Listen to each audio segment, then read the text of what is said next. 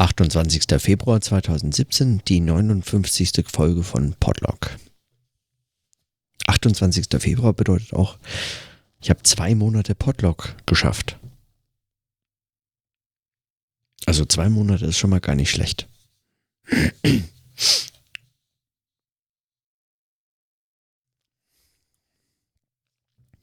Ich habe heute,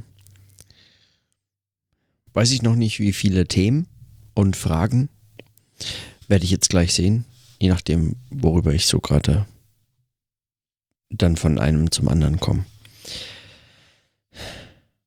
Aber zum einen, also vielleicht lese ich heute noch, eine, äh, noch so ein kleines, so einen kleinen Text, nämlich den vom 25. September von aus Miamification. Ja, vermutlich. Davor möchte ich allerdings gerne noch notieren, dass ich mir überlege, wie ich diese Podlog-Folgen besser verlinken kann. Die Frage nach dem Verlinken von Podlog-Folgen kam mir heute auch, weil ich mich daran erinnert habe, dass ich gestern ja diese Stelle vorgelesen habe aus Miamification, wo Armin Amanessian schreibt, dass er keine Lust hat auf die ästhetische Beschreibung des Strandes von Miami Beach. Das interessiert ihn nicht. Und er müsste dann auch gleich äh, Marie vorstellen, standesgemäß einführen, respektvoll darstellen, gemäß den journalistischen Konventionen oder so. Und als ich mich heute danach äh, daran erinnert habe, als ich mich heute daran erinnert habe, dachte ich, er hat sie eigentlich ja schon längst eingeführt. Ja. Er hat sie erwähnt, der Name taucht auf, immer mal wieder, er ist eingebunden und er taucht eigentlich auf jeder Seite ungefähr fünfmal auf, wenn nämlich äh, der Text von ihr spricht. Ihr, euer, in eurer Zeit, ihr, die es euch nicht betrifft. Und zu Beginn spricht er noch von ich und überlegt, ich, du, wir, ihr, worum geht es ja eigentlich, wie kann ich darüber sprechen und schreiben? Wie schreibt man eigentlich so einen Text? An wen richtet er sich? Mein Eindruck ist, er richtet sich an Armin Avanesian, also er schreibt ihn hier irgendwie für sich selbst auf, für sich als Leser, aber nicht für sich als Leser nur, sondern sagen, er gibt es zumindest vor, dieser Text. Ich glaube es ihm noch nicht. Also ich glaube es dem Text noch nicht. Aber ähm, ich, äh, äh, ich mag es auch noch. Ich mag das auch noch korrigieren können. Also keine Ahnung. Auf jeden Fall hat er zu Beginn schon über Marie geschrieben und über sich und das Ich und das Du und das Wir und das Ihr. Und nachdem er sie schon eigentlich längst eingeführt hatte, aber hier nicht vorstellt, also nichts dazu schreibt, zumindest am dritten Tag oder Donnerstag, Freitag, Samstag. Ja, am dritten Tag hat er noch nichts zu ihr geschrieben und am vierten schreibt er auch nichts zu ihr. Also wer weiß, vielleicht kommt es irgendwann, weiß ich nicht, keine Ahnung. Habe ich mich heute gefragt, wer ist eigentlich Marie und habe das mal gegoogelt. Und ähm, ich kam dann auf ähm, kam dann auf eine auf eine Seite von 60 Hertz, also beziehungsweise ähm, 60pages.com. Das ist 60 Hertz, so eine äh, so ein, so ein Internetradio-Seite äh, oder so. Ich habe es noch nicht ganz durchblickt. Ich höre manchmal rein, aber ich lade mir das als Podcast runter und dann ist es für mich einfach ein Podcast. Ähm, auf jeden Fall bin ich da auf einen kleinen Text gestoßen über Marie-France Raphael. Und der Text ist von, geschrieben von Armin Avanesian. Und da stellte sie kurz vor. Beziehungsweise er spricht eigentlich darüber, dass er sie faszinierend, aber eigentlich nicht ganz begreifbar findet. Er versteht sie nicht ganz. Und er weiß auch nicht, wie er sie beschreiben soll. Und er erwähnt so ein paar kleine Kleinigkeiten über sie, die man wissen kann, aber eigentlich nicht wissen muss. Und so, und ich habe mich gefragt, was dieser Text eigentlich ähm, da verloren hat, was der da macht äh, und wie ich auf den gestoßen bin. und äh, habe eigentlich diese, diese Verbindung, der, den Namen als ein Hyperlink entdeckt. Marie im Buch einfach nur Marie in Verbindung mit Armen Avanesian, dann über Google zu so einer Datenspur, die mir was sagt über den Namen und damit zugleich eigentlich was über das Buch und über das Verhältnis des Buchs zu anderen Texten und das Verhältnis dieser Person zueinander, zu den Texten, zu mir, der ich das lese und der ich darüber nachdenke. Und ich habe mich gefragt, was dieser Name als Hyperlink eigentlich so tut. Wie das funktioniert mit so einem Namen. Man schreibt einfach nur einen Namen hin.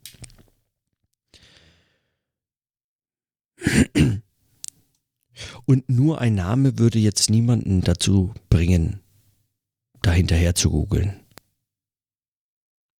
Man müsste sich schon dafür interessieren können,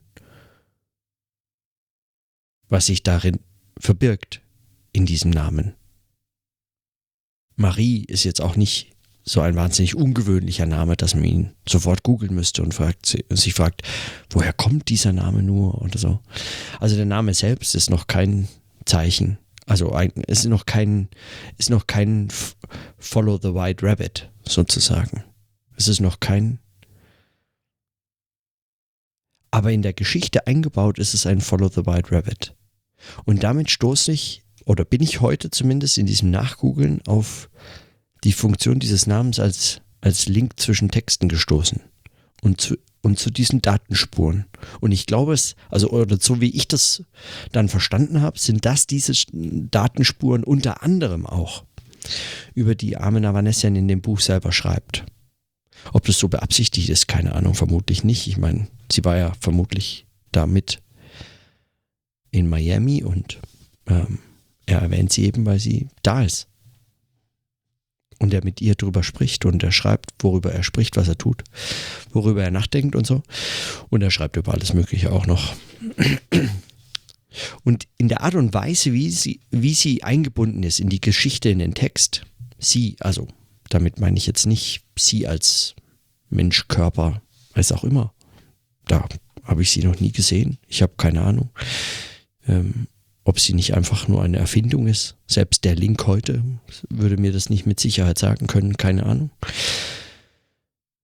Als, als so Mensch mit was auch immer man so als Mensch mit Menschen verbindet, ähm, ist sie mir ja vermutlich jetzt erstmal gar kein gar kein Gegenüber. Ja sondern sie ist für mich erstmal dieser Name, der hier auftaucht und dieses, dieser eine Teil von dem ihr, der auf jeder Seite steht und dem euch. Eigentlich mit einer derjenigen, an die sich dieser Text zu wenden scheint. Und dieses ihr und das euch, das ist so missverständlich und so seltsam doppeldeutig, an jeder Stelle, an der nicht ein ganz konkreter Hinweis darauf im selben Satz verborgen steht, dass dieses ihr und das euch sich tatsächlich konkret auf Armen und Marie beziehen. weil der Satz zum Beispiel irgendwas sagt von wegen, ihr geht am Nachmittag dorthin oder so. Ihr leiht euch diesen Scooter aus oder ihr beschließt folgendes, wo man sofort erkennt, dass dieses ihr jetzt zum Beispiel nicht mich mit einschließt, ist an jedem, in jedem anderen Satz, in dem das ihr auftaucht und niemand konkretes ist, sofort diese, diese Inklusion möglich, dass man sich als Leserin und Leser mit reingezogen sieht in diesen Text. Und über diese Mitgefangenschaft sozusagen, über dieses Einfangen von mir als Leser in dieses ihr, interessiert mich, wer da noch drin ist. Oder so zumindest habe ich das für mich heute verstanden. Und weil mich das interessiert, frage ich, wer ist denn eigentlich diese Marie, die mit mir da in diesem Ihr ist? Also zumindest in den manchen Irs, in denen ich auch auftauchen könnte, wenn ich wollte, ja. Wenn ich das so lesen würde. Also wer ist denn diese Marie? Und dann google ich. Und dann finde ich so eine Datenspur.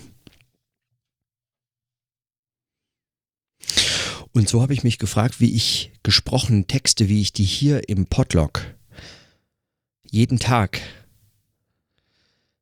denkend zum einen für mich denken spreche, indem ich darüber spreche und dann dann entsteht dieser Text. Ich kann ihn auch, also sagen, das, dieses Gespräch findet statt. Ich muss damit nichts noch weiter tun. Das Gespräch hat stattgefunden. Also da, das, ich könnte es hinterher nachbearbeiten, ich könnte es nochmal verändern und trotzdem hat dieses Gespräch so stattgefunden, wie es stattgefunden hat, wie ich es eingesprochen habe und mit all den Dingen, die dazwischen dabei passiert sind. Zum, zum Beispiel heute, bevor ich die Aufnahme gestartet habe, ähm, also gab es einen allerersten Versuch und ich habe ich hab eingesprochen, dass ich ähm, dass ich die, dass ich jetzt schon 59 Folgen Podlog mache. Und ich fand die Formulierung so albern, dass ich darüber in also Minu minutenlanges Gelächter ausgebrochen bin und ich saß hier einfach so ganz für mich alleine und hatte Mühe, mich zusammenzureißen. Da, gut, das mag auch darüber etwas aussagen, dass es mir gut geht oder so, keine Ahnung. Davon abgesehen, dieses Gespräch findet statt, wie es stattfindet. Da muss ich nichts weiter dazu tun. Ich muss die Folgen nicht mehr noch verlinken, ich muss, aber ich kann. Ich muss keine Kapitelmarken setzen, ich muss keine Textstruktur einbauen, in die, in der keine war zuvor.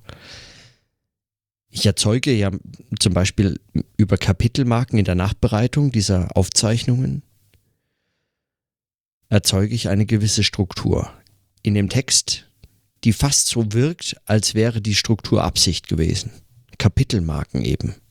Ja, als hätte ich mir Kapitel überlegt und dann schreibe ich eins, also spreche ich und dann spreche ich ein nächstes und dann ein drittes und dann komme ich zu allen Punkten, die ich heute besprechen wollte. Und das ist mehr oder weniger absichtsvoll geschehen. So ungefähr implizieren das Kapitelmarken. Völlig egal ist dabei, dass diese Kapitelmarken nach einem Gespräch eingefügt wurden und eine Struktur dem Gespräch geben, die dieses Gespräch zuvor nicht hatte. Etwas dem Gespräch hinzufügen, was es zuvor nicht hatte, etwas deutlicher machen, was möglicherweise im Gespräch selbst so beim ersten Hören gar nicht mir aufgefallen ist. Und indem ich es dann nochmal höre, höre ich es nochmal anders. Ich spreche es und höre mir dabei zu. Und bei diesem ersten Zuhören und Sprechen kann ich darauf reagieren in bestimmter Weise. Beim zweiten Hören kann ich nicht mehr darauf reagieren oder nur noch in anderer Weise, nämlich beispielsweise indem ich Kapitelmarken setze, wenn ich einen Abschnitt für wichtig finde, ihn hervorzuheben, zu strukturieren oder sonst etwas. Und ich kann Pausen rausschneiden, wenn ich den Eindruck habe, die würden den Rahmen sprengen oder die wären, ja, die, die braucht's nicht oder die würden die halten unnötig auf. Es ändert nichts daran, dass diese Pausen im Gespräch waren. Also in meinem Selbstgespräch fanden diese Pausen statt und sie hatten ihre Wirkung. Ja, Pausen haben immense Wirkung, sind vermutlich überhaupt sowieso das, was mit den größten Einfluss hat auf diese Art von Selbstgesprächen. Immer wenn man abbricht, wenn man sich unterbricht, wenn man über etwas stolpert, was man soeben gesagt hat und am meisten passiert es und am deutlichsten, wenn man über Pausen spricht oder über Abbrüche, dann bricht man automatisch sofort wieder ab. Dann geschieht etwas mit dem Gespräch, was man so nicht antizipiert hätte. Also man ist überrascht und diese Überraschung ist meistens in irgendeiner Form produktiv. Aber manche Pausen braucht es gar nicht. Die kann man getrost rausschneiden. was hilft, weil man später, weil man später dann sowieso nur noch in einer verdichteten und ein, als einer erinnerten Form nochmal anhört. So ein bisschen ist es äh, tatsächlich anders als beim Schreiben. Also eigentlich nicht ein bisschen, sondern es ist äh, ganz grundlegend anders als beim Schreiben. Und das ist eine, eigentlich auch einer der Gründe, was mir oder einer, ja, eines der interessanten Eigenschaften von gesprochenem Denken oder dem denkenden, dem sprechenden Denken hier im Podlog. Dem Text merkt man die Pausen nicht an. Ob fünf Sekunden zwischen dem einen und dem anderen Satz oder zwei Tage lagen, das ist dem Satz völlig egal und dem Text hinterher auch. Manchmal fällt einem das auf, wenn der Satz danach nicht mehr zu dem Satz zuvor passt oder gänzlich anders daherkommt. Aber man muss das überhaupt nicht auf irgendwelche Pausen oder Unterbrechungen zurückführen. Man kann auch sagen, es ist ein schlechter Stil oder das ist aber gewöhnungsbedürftig oder hier hätte man mal aber nochmal besser Korrektur lesen können. Und ja, auch genau das passiert und dadurch werden all solche unebenen Stellen, an denen einem Brüche auffallen könnten, nochmal geglättet. Überarbeitet. Der Text kann hinterher beliebig verändert werden. Das bei gesprochenem Denken einfach nicht. Noch nicht. Wenn jetzt Adobe die Spracheditionssoftware rausbringt, kann man vermutlich hinterher einfach einschreiben, eintippen, was ich hätte sagen, gesagt haben hätte sollen. Und ich habe es gesagt, wunderbar. Aber noch ist es nicht möglich und es macht äh, meines Erachtens das nach wie vor für zu einem zu einem dann für diese Form des dieses äh, spekulativen oder dieses ja weiß ich nicht spekulativ mit all den Bedeutungen, die dieses Wort in der Geschichte des Denkens erfahren hat, vermutlich zu hoch gegriffen. Aber warum kann ich es nicht spekulatives Denken nennen? Also dieses spekulative, sprechende Denken, dafür ist die gesprochene Sprache meines Erachtens nochmal ganz wesentliche Bedingung, dass dabei etwas anderes zustande kommt, als man es aus der Praxis des akademischen Schreibens bislang gewohnt ist und an der viele und nicht nur Armen Avanesian zweifeln. Die meisten schreibend, zumindest die, die noch irgendwas, die, die zum Beispiel noch einen Verleger haben oder dadurch erst überhaupt einen Verleger bekommen haben. Vor allem, weil diese Form der schreibenden, bücherproduzierenden Kritik an bücherproduzierender Wissenschaft äh, natürlich sich auch gut verkauft oder zumindest besser als keine Bücher produzieren. Äh, Podcasts verkaufen sich nicht. Die, die Möglichkeit auf der Webseite, die eigentlich fast mehr Scherz ist als ernst gemeint, dass man da etwas spenden kann. Die äh, hat äh, bislang noch niemand gefunden, zumindest nicht auf diesem Podcast. Auf einem anderen habe ich neulich 50 Euro gespendet bekommen. Aber so ganz aber so ganz ist dieses Bücherschreibende Reflektieren über das, die Unmöglichkeit, Bücher zu schreiben unter Bedingungen des heutigen Wissenschaftssystems, der strukturellen, der, der organisationellen, aber auch eben der, eigentlich der gesellschaftlichen Situation, der Bedeutung von und für Wissenschaft unter Bedingungen des Medienwandels und was auch immer eigentlich da als Kriterium herangezogen wird oder als entscheidendes Phänomen beobachtet wird, unter all diesen Bedingungen problematisiert Praxis des wissenschaftlichen akademischen Schreibens in Büchern zu äh, beschreiben. Das erinnert so ein bisschen an diese Stelle mit dem Schwimmen, die Philosophie des Schwimmens. Bücher schreiben, das ist letztlich Brustschwimmen. Wie heißt es hier? Es ist wie Brustschwimmen, nur ein halbherziger Abschied vom Land. Oder in dem Fall eben ein halbherziger Abschied von der, vom Akademischen. Von dem, von der, letztlich von der, ist eigentlich gar kein Abschied von der Hoffnung auf eine Professur oder so. Und hey, ich äh, schreibe an meiner Dis. Also, who am I to judge? Aber vielleicht ist ja der Podcast zu sagen, das Kraulen. unter den, unter den, unter den Formen, wie man heute darüber nachdenken kann. Gott, diese Sportmetaphern, die sind schon in anderen Kontexten ganz schrecklich. Naja. Vor allem kann ich nicht kraulen. Ich, also kann es nicht. Nie gelernt. Aber sprechen vielleicht. Wenn das das Kraulen ist, dann, naja, immerhin. Metaphorisches Kraulen. Probiere ich dann wenigstens ab und zu. So, also zurück zu der Frage, was eigentlich passiert, wenn man diese Texte versucht zu verlinken in dem mehrfachen Hören, in der Nachbereitung und dann aber auch in dem Schritt, dass man direkt im Anschluss in die Eingabemaske auf WordPress über das Podlove Publisher Plugin eine Folge erzeugt, die als eigene Seite aufrufbar ist und in den Feed die der Podcast ja im Wesentlichen ist. Äh, das, äh, der Feed, das Feed, der Feed. Der Feed, der der Podcast im Wesentlichen ist.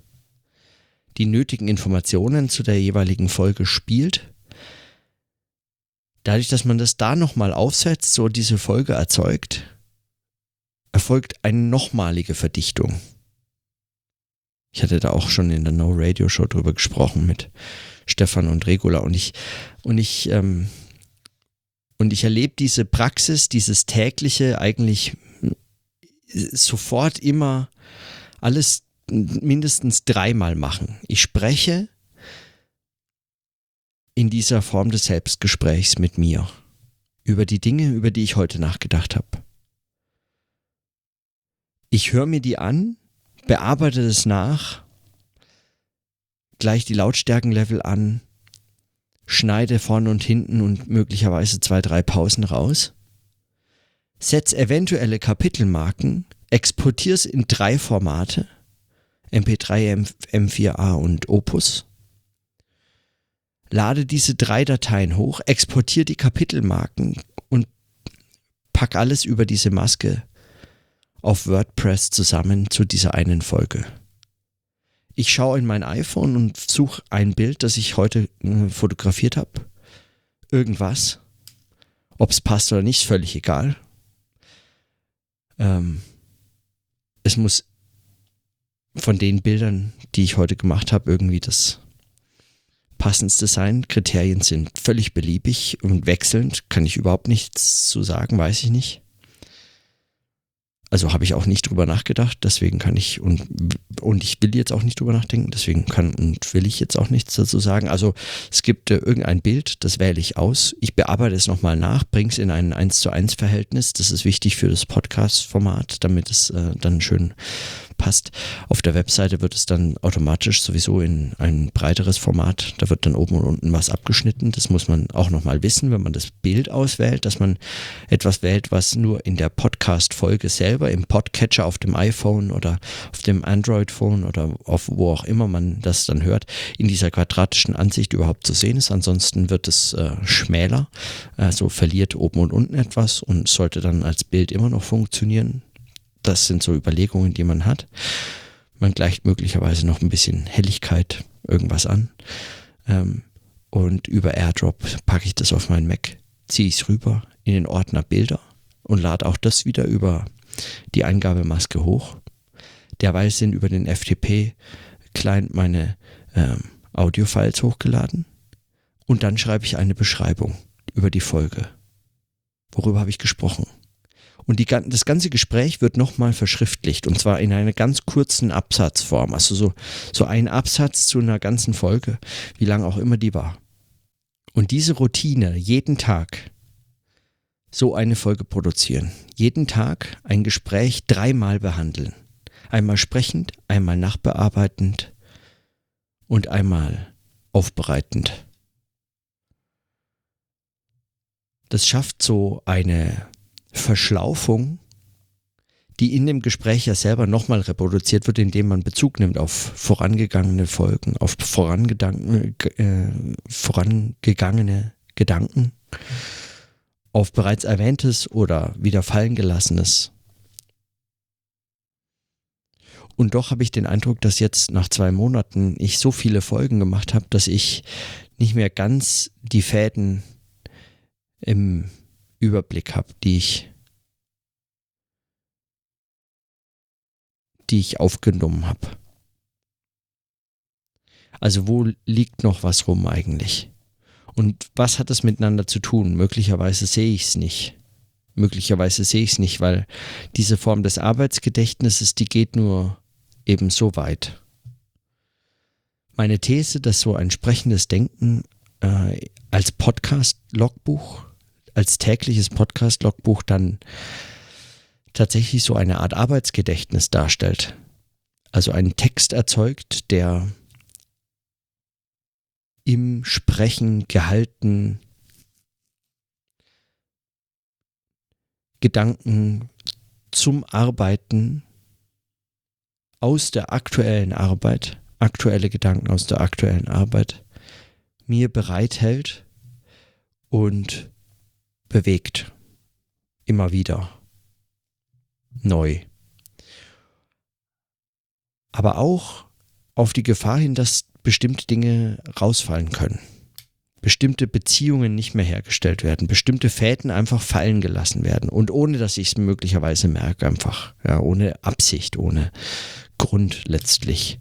Es kam was Neues dazu. Die beste Art zu vergessen ist äh, eben ja auch äh, neuen Inhalt hinzuzufügen.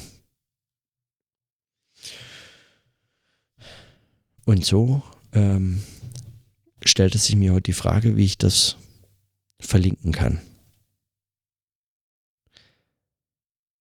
Eine Möglichkeit, die sich ja bietet über WordPress, wäre die Verschlagwortung. Und da kam dann mir dieser diese Idee mit dem Namen nochmal in den Sinn, beziehungsweise ja umgekehrt, die Idee mit dem Namen führte mich auch schon eigentlich zu dem Verlinkungsproblem, dass ich irgendwann vorher sogar schon, also, dass ich irgendwann vorher ganz am Anfang sogar schon mal angesprochen hatte. Darüber habe ich, glaube ich, sogar schon mal gesprochen hier, also wenn nicht hier, dann in der No Radio Show. Aber also über die Möglichkeiten, dass man den Text, äh, den, diese Gespräche nochmal extern verlinken kann über Verschlagwortung im WordPress. Da kommt dann nochmal dieser Name ins Spiel. So würde der funktionieren. Ich könnte Namen beispielsweise als Schlagworte verwenden. Adorno, Avanesian, aber auch zum Beispiel Namen mit dem Buchstaben B, Blumenberg oder so. Oder C, Joran zum Beispiel. Und das ist jetzt nur mein persönliches Podlog-Alphabet von Namen, die ich eben schon besprochen habe. Also, nur was macht es dann mit dem Text? Also was, was bedeutet dieser, was bedeutet eigentlich dieser, dieser Wechsel von, was macht es mit diesem sprechenden Denken oder was bedeutet das für so ein Arbeitsgedächtnis? Ist so eine Externalisierung und so eine äh, so eine Verschlagwortung einfach äh, ist es sowas wie eine Form von Nemotechnik? Irgend so eine Merkhilfe wie so ein Mind Palace? Oder passiert da was anderes? Warum ich zögere, ist eigentlich, hat nur einen Grund, nämlich weil ich dieses sprechende Denken mir gerne für dieses sprechende Denken, ich möchte mir das eigentlich bewahren, soweit ich das kann. Weil mein Eindruck ist, dass, dass ich dabei eigentlich etwas lerne, was ich mit schriftlichen oder sonstigen anders externalisierten Formen der Aufzeichnung der Notation bislang habe nicht erfahren können. Das habe ich einfach nicht beobachten können in der Form. Und Verschlagwortung kenne ich, kenne ich gut aus unterschiedlichen Bereichen, sei es jetzt Literaturverwaltungsprogrammen oder äh, Webseiten, Blog-Einträgen, eigenen Zettelkästen oder eben äh, den Hashtags auf Twitter. Aber was ich in dem Podlog mache, was ich, was ich da äh, sprechendes Denken nennen und Arbeitsgedächtnis, das ist bislang mit anderen Formen der Notation für mich nicht vergleichbar gewesen. Ich habe Sorge also, dass ich das, wenn ich, wenn ich darüber so eine Verschlagwortung lege, dass ich das eigentlich mir möglicherweise ruiniere, was gerade die Flüchtigkeit und diese Notwendigkeit des Aufgreifens von Fäden angeht. Ja, wenn ich Fäden aufgreifen muss oder sie gehen eben verloren, dann gibt es andere Notwendigkeiten und andere Herausforderungen, andere einfach Strukturbedingungen für so entsprechendes Denken. So, also ich habe kein abschließendes Urteil bislang gefällt. Vielleicht probiere ich das einfach mal aus und schaue. Es wäre eben noch ein Arbeitsschritt mehr. Das ist auch ein Grund, warum man davor eigentlich äh, ein, ein, eine gesunde Art Respekt haben sollte. Sonst dauert das nämlich einfach ewig. Okay. Das war äh, auf jeden Fall mal das eine, was ich heute notieren wollte. Und als nächstes lese ich den kurzen Eintrag vom Sonntag, den 25. September aus Miami Vacation vor. Sonntag, 25. September. Follow the crowd. iPhone. Cruisen. Ihr cruist mit eurem orangefarbenen Scooter durch Miami Beach den Ocean Drive entlang, bis dort im Stau gar nichts mehr geht und es zwischen den glühenden Achtzylindern zu heiß wird. Parallel dazu die Collins Avenue, wo volle Beschleunigung von Block zu Block selbst mit 50 Kubikzentimetern jedes Mal erfrischenden Wind bedeutet. Abbiegen in die 16th Street hin zu dem schon von weitem sichtbaren Gebäude, eine Parkgarage als architektonisches Wahrzeichen Miamis. Auch wenn verboten, schlängelt ihr euch an den riesigen Betonkugeln vorbei und fahrt ein paar Stockwerke hinauf, auf der Suche nach dem speziellen Restaurant Marie, auf der Suche nach dem, diesem Parkdeck, auf dem die vielleicht fantastischste Szene zu Beginn von Michael Manns Miami Vice von 2006 spielt. Armen. Kann aber nicht sein, so Google später, weil der Bau von Herzog und Demeurant erst 2010 fertiggestellt wurde. Auf halber Höhe hält euch ein Parkwächter an, dem ihr als europäische Touristen glaubhaft Unwissenheit vermittelt und der euch trotzdem ermahnt, Richtung Ausgang Lincoln Avenue äh, zurückzukehren. Ein Spaziergang durch die Touristenmeile. Nichts für Kulturpessimisten, so viel ist sicher. Dafür der Charme karibischer Temperaturen, wenn es oft nach Sonnenuntergang noch einmal zwei, drei Grad wärmer wird als am Nachmittag, Wolken aufziehen und meist noch etwas Regen fällt vorbei an dem Gebäude, dessen Verkauf ihr eure Anwesenheit zu verdanken habt. Die gut angelegten 86 Millionen Dollar geben dem Art Center längerfristigen finanziellen Spielraum für neue Projekte. Ein paar Blöcke weiter lauft ihr durch die Ausstellung An Image und diskutiert, weshalb die Farben, Umrisse und Bilder Miamis so nachdrücklich wirken. Ist es die durchgehende Hitze und Feuchtigkeit, mit der euer Körper noch nicht umzugehen gelernt haben, die euch andere Konturen, Umrisse und die Luft selbst sehen lässt? Dann erzählt Marie, was sie über Climatic Intelligence gelesen hat, also etwa unseren Tagesrhythmus an tropischen Temperaturen anzupassen. Du bist begeistert von der Idee einer Mimesis an Miami, eine Mimesis des Schreibens. Früh aufstehen und schreiben, dann schwimmen und wenn es zu heiß wird, am Strand noch eine nachmittägliche Schreibsession, bevor die langen Abende beginnen können. Prophezeist du ihr und ihr debattiert weiter, ob eure Einkehr in die zwischen den Restaurants verstreuten Geschäfte der klimaintelligenten Körperkühlung dient oder ob es sich eher um das Miami-typische High-End-Shopping handelt. Miami's ist dann beim nächsten Besuch vielleicht schon mit Hightech-Fashion, die eure biometrischen Daten direkt in den Textilien verzeichnen. iPhone Immerhin zwei Tage wart ihr ohne ständige Online-Präsenz, was ja hier mit einem strandnah gelegenen Apartment und ohne feste Verpflichtungen kein Problem sein sollte, wie ihr dachtet. Aber vielleicht braucht ihr doch eine SIM-Card, um spontaner Freunde treffen zu können, ein Auto oder einen Tisch in einem Restaurant zu buchen, das ihr ohne Smartphone dann auch nicht finden würdet. iPhone, therefore I am. Das Smartphone als das entscheidende Vehikel, um sich in der Welt zurechtzufinden.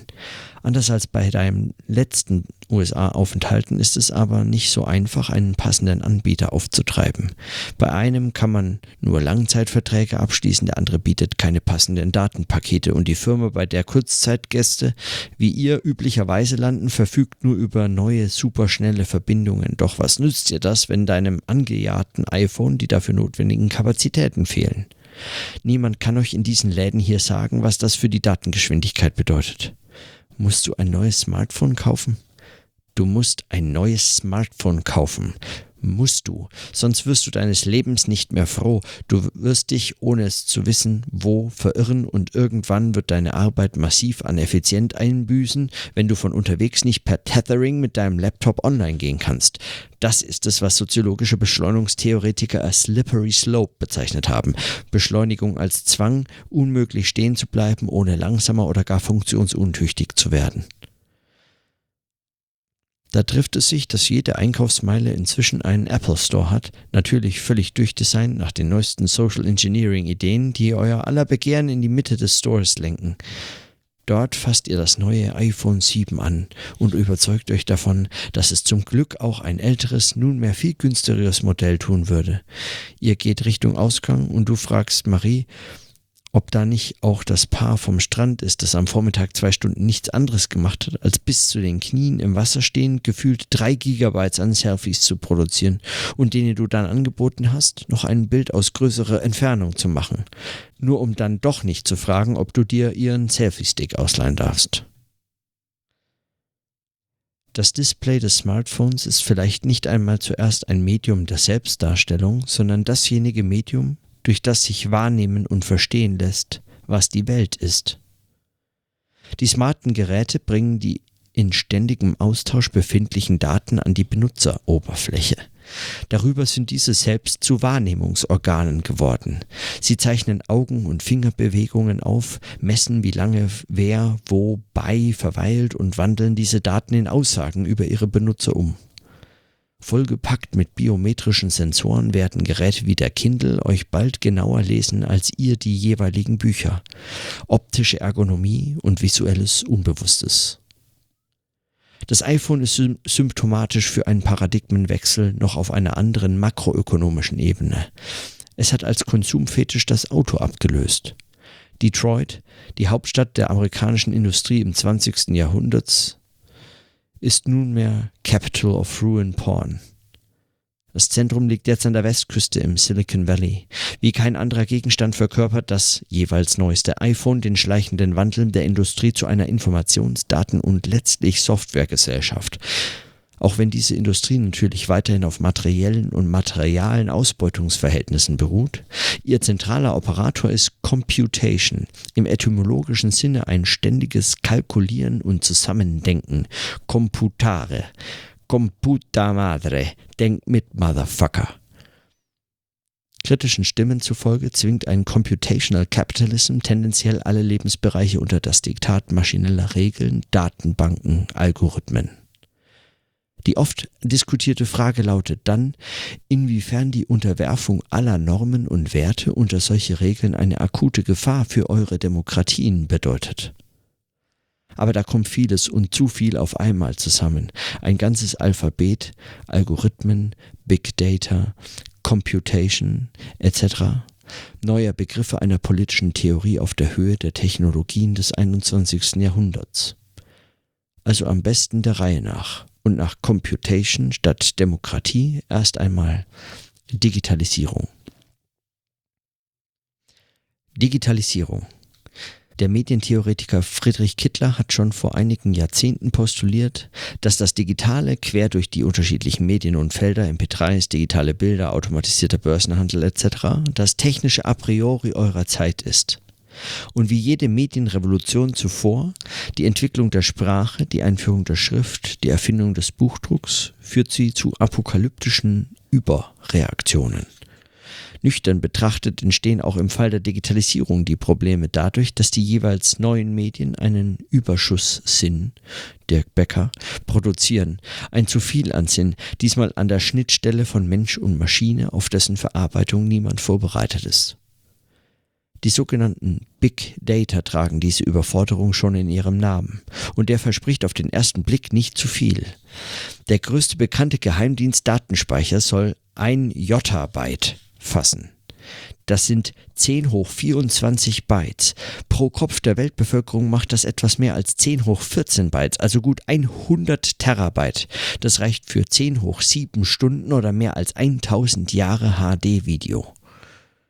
Aber Bedeutung und Wert von Big Data liegen gerade nicht in ihrer schieren Quantität, sondern in der Art und Weise, wie die Daten miteinander korreliert oder genauer in einen kausalen Zusammenhang gebracht werden, sowie in den Beziehungen, die zwischen den Daten und Informationen bzw. den diese produzierenden Individuen und Gruppen herzustellen sind.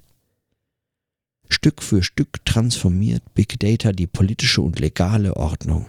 Ein Vorgang, dessen zeitliche Genossen ihr schon aus verarbeitungstechnischen Gründen nicht sein könnt.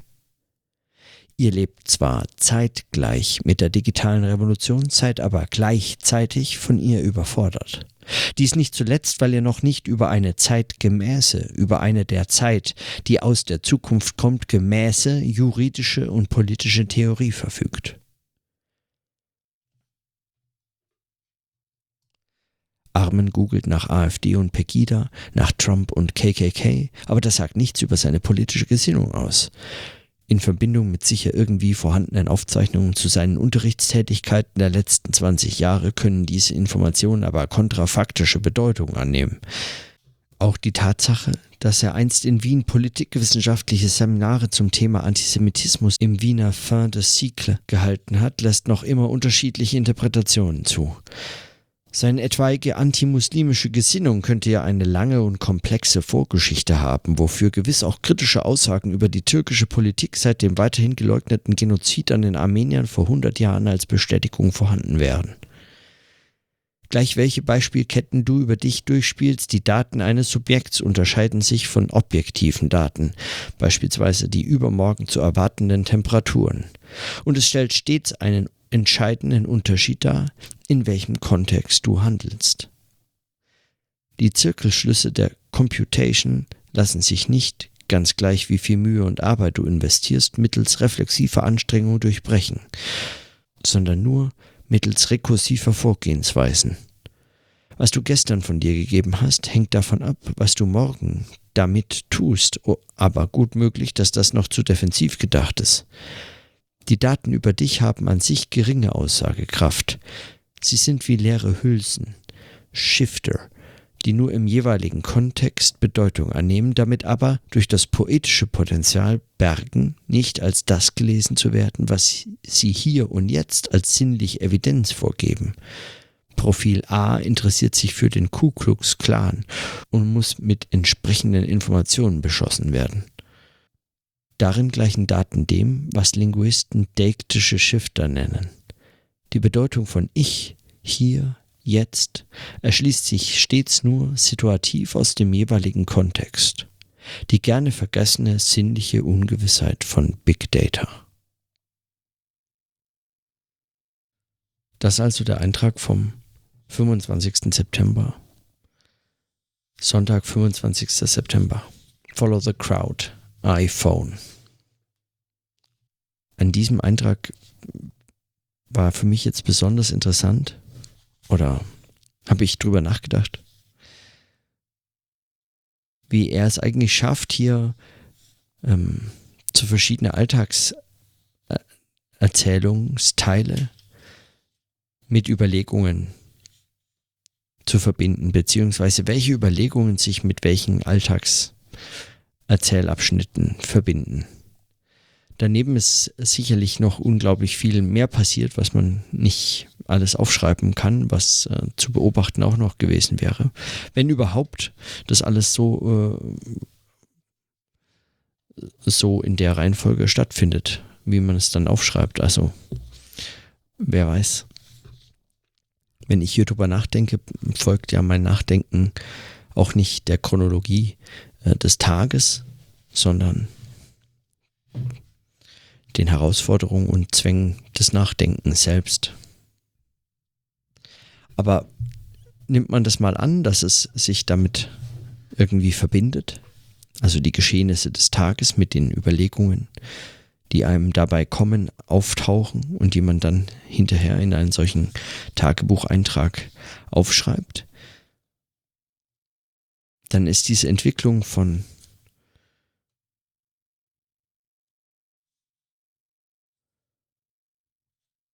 von der Notwendigkeit, ein Smartphone zu kaufen, bis hin zu, was diese Smartphones eigentlich sind, nämlich Wahrnehmungsorgane eigentlich, mit ihren ganzen Sensoren und Wahrnehmungsorgane auch insofern, als dass sie uns zuführen, vermitteln, was wir von und über die Welt wissen können wie uns unsere Augen Bilder liefern und unsere Hände äh, Tastempfindung und also unsere Haut, nicht nur an unseren Händen und unsere Ohren, Podcasts zum Beispiel. Also Geräusche und Töne.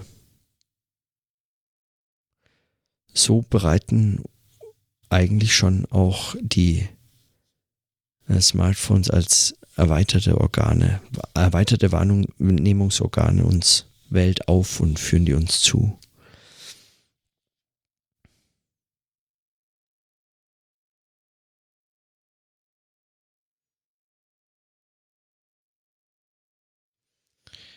Er spricht hier vom etymologischen Sinn. Denk mit, Motherfucker. Komputare zusammendenken. Interessant ist dabei ja unter anderem für mich auch, dass Komputare, also vom lateinischen Wort Komputare eben abgeleitet und Putare dabei mehr als nur die Bedeutung denken haben kann, sondern auch vor allem arrangieren, zusammenstellen. Und zwar arrangieren eigentlich äh, hier nochmal sehr viel deutlicher betont wird, als die Bedeutung nahegelegt wird, nämlich durch das Kommen, also das Zusammen arrangieren. So etwas wie auch zusammen berechnen, beurteilen und so weiter.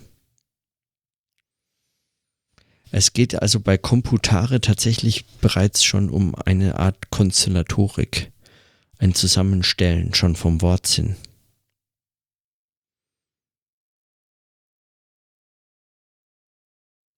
Und dann kommt er aber zu der These, dass, dass diese ganzen Begriffe, Algorithmen, Big Data, Computation und so weiter, neue Begriffe einer politischen Theorie auf der Höhe der Technologie des 21. Jahrhunderts sein.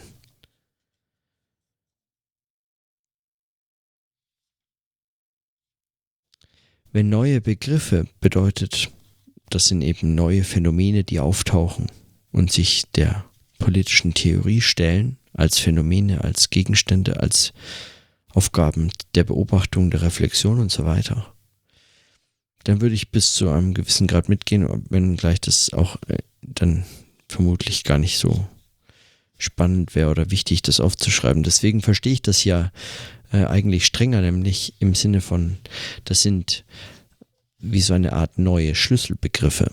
Also das sind die Begriffe, in denen politische Theorie denkt, nicht über die politische Theorie nachdenkt. Das ist eigentlich politische Theorie, wenn man von Algorithmen, Big Data und Computation und so weiter spricht. Dieses zu verhandeln, zu behandeln, zu nutzen, daran zu arbeiten, an Algorithmen, an Big Data, an Computation, sich mit den technischen, den softwareseitigen, den hardwareseitigen, aber auch mit äh, den sozialen, kulturellen und so weiter Konsequenzen und Zusammenhängen dieser Phänomene zu beschäftigen, damit zu arbeiten, damit zu arbeiten, wäre schon politische Theorie. Oder politische Theorie auf der Höhe der Technologien des 21. Jahrhunderts.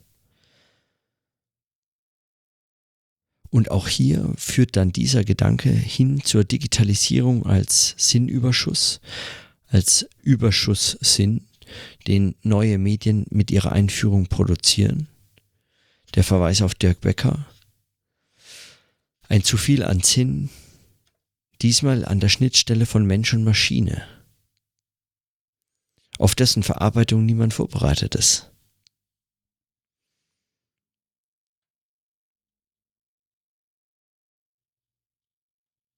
Und dann geht's über zu Zahlen. Aber bei dem Überschusssinn ist, ähm, ist zunächst nochmal eigentlich einzuhaken, weil Überschusssinn, was soll das heißen? Das heißt ja nicht zunächst nicht nur einfach ein zu viel, ja, im Sinne von eine bloß quantitative Vermehrung. Was wäre das schon bei Sinn, quantitative Vermehrung? Mehr Sinn? Ja. Also was genau he heißt das, ja? Müsste man das nicht für jedes Medium neu bestimmen? der Verweis oder dieser oder dann dahin überzugehen, zu Big Data zu kommen und zu sagen, bei Big Data handelt es sich erstens um immens unvorstellbar große Datenmengen. Zum anderen aber gar nicht über die Menge. Äh, und, äh, zum anderen geht es aber eigentlich gar nicht um die Menge, um die bloße quantitative Menge von Daten, sondern es geht um die möglichen qualitativen Beziehungen und Urteile, die man darüber äh, dann äh, aussagen kann, zu denen man gelangt, wenn man diese Daten, Datensätze berechnend in Zusammenhang mit den sie in die Geräte eingebenden Benutzerinnen und Benutzer stellt und darüber dann etwas auszusagen sucht, also über diese Menschen auszusagen sucht. Und da entsteht so eine Art Und da entsteht so eine Art, also wenn ich das jetzt so lese, den letzten, den letzten Abschnitt hier von dem Eintrag, entsteht so eine Art Widerspruch oder unüberbrückbare Kluft zwischen den Daten, die angefertigt werden, die gesammelt werden können, diesen Datenspuren und so weiter und dem, worauf sie verweisen. Also dem, was sie vor, vorgeben zu repräsentieren. Ich finde dieses Argument an der Stelle besonders interessant, weil es eigentlich, also weil ich mir noch nicht ganz sicher bin, ob es nicht eigentlich ein, ein so eine Art schräg stehendes Argument aufmacht. Er schreibt hier, die Zirkelschlüsse der Computation lassen sich nicht ganz gleich, wie viel Mühe und Arbeit du investierst, mittels reflexiver Anstrengung durchbrechen, sondern nur mittels rekursiver Vorgehensweisen. Und damit meint er, dass man sich eben notgedrungen auf das beziehen äh, kann und nur auf das beziehen kann, was man eben zuvor, also zumindest wenn es um Computation geht, zuvor erzeugt hat, zuvor von sich gegeben hat an Daten. Die Daten über dich haben an sich geringe Aussagekraft, sie sind wie leere Hülsen, Shifter, die nur im jeweiligen Kontext Bedeutung annehmen, damit aber auch das poetische Potenzial bergen, nicht als das gelesen zu werden, was sie hier und jetzt als sinnliche Evidenz vorgeben. Sie gleichen darin den dektischen Shiftern. Die Bedeutung von ich, hier, jetzt erschließt sich hier stets nur situativ aus dem jeweiligen Kontext, die gerne vergessene sinnliche Ungewissheit von Big Data. Ohne das jetzt äh, mit dieser linguistischen Metapher zu übertreiben oder äh, die jetzt äh, weiter auf die Spitze zu treiben. Weil was, was die meint, ist ja, dass es, dass es sozusagen Sprecherpositionen relative Begriffe gibt, wie eben ich hier jetzt. Und wenn der Sprecher wechselt, meint ich hier jetzt etwas anderes als äh, noch beim Sprecher zuvor, ähm, zwei Minuten vorher, ohne dass es ein großes Problem ist. Und das, äh, seien das sind solche Shifter.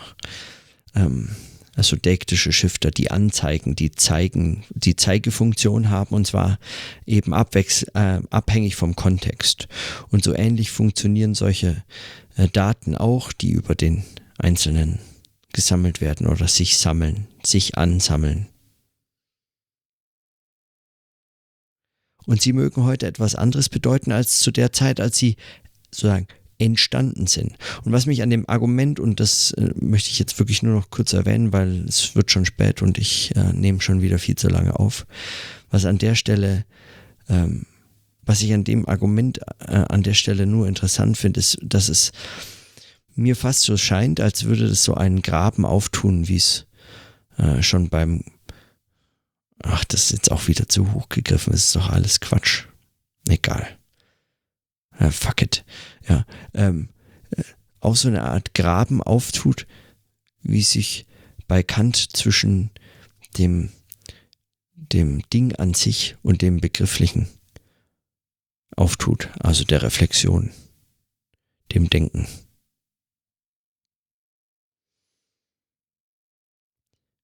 Und zwar nochmal auf eine ganz andere Form, die man auch wiederum nicht denkend, also Armin schreibt hier, reflektierend, die man nicht reflektierend durchbrechen kann, sondern nur rekursiv sich darauf beziehen. Aber was heißt dieses nur rekursiv und was heißt dieses Durchbrechen? Also inwiefern ist dieses Durchbrechenden schon wünschenswert?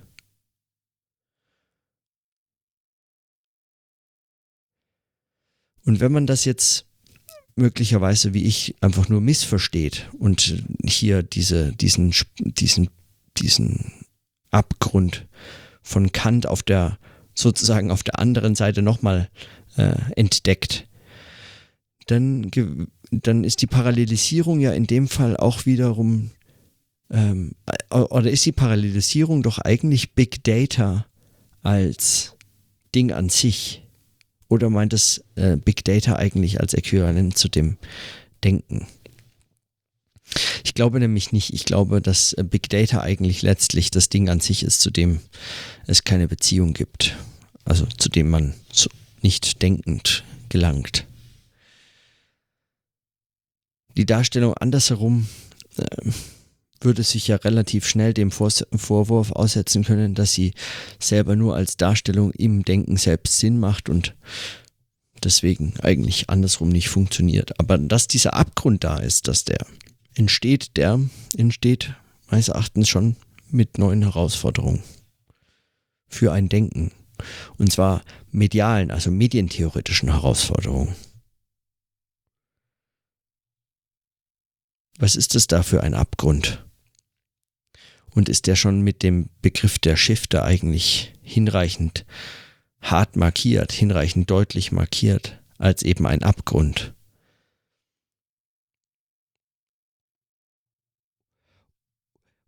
Und will man einen solchen Abgrund durchbrechen, reflektierend durchbrechen? Also was, was, was will dieses Durchbrechen von mir? Ja? Hm.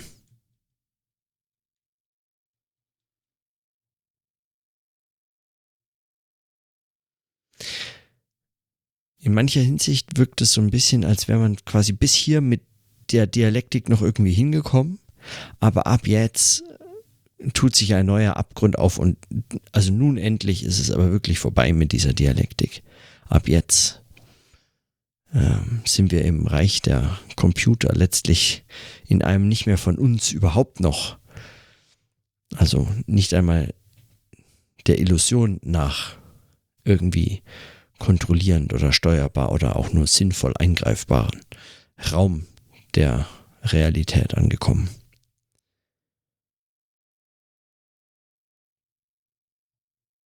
Hm. Gut, also auf jeden Fall mit diesen, ich will es mal bei diesen äh, Bemerkungen belassen. Es ist jetzt schon über eine Stunde und sonst, äh, sonst wird es nichts mehr. Ich glaube, ich hänge mal, ich hänge mal noch die. Nee, ich, ich hänge die nicht an.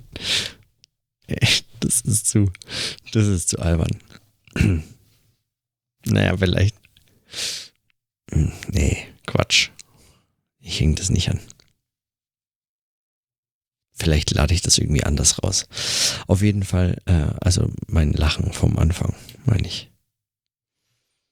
Weil das ist immer noch auf der Spur. Ganz am Anfang, es war mein erster Versuch. Gut. Aber nee, der kommt nicht raus. Also, Also dann in diesem Sinne, bis morgen.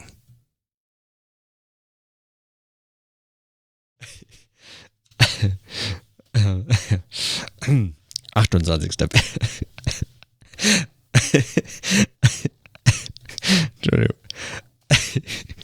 Entschuldigung. oh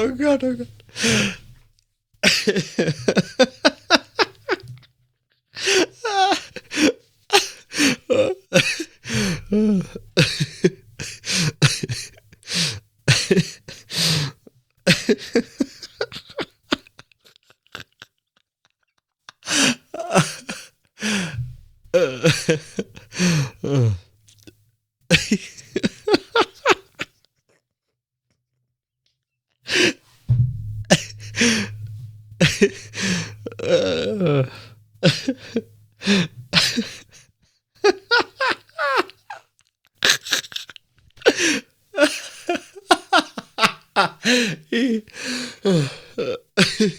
っ。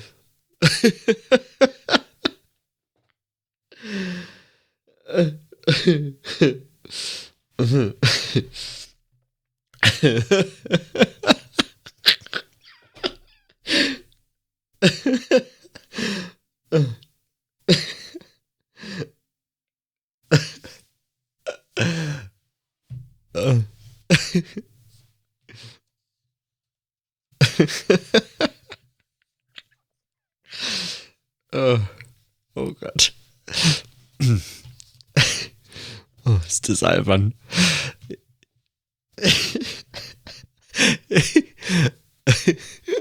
oh.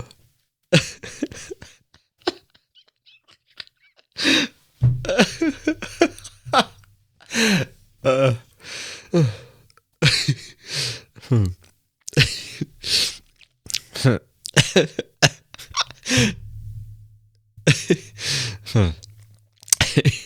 Moment. Moment.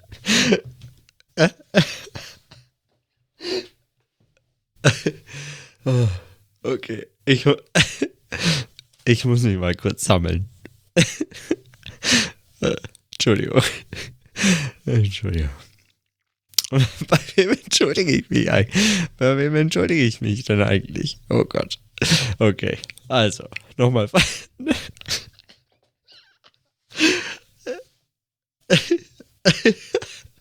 äh, noch, also nochmal von vorne.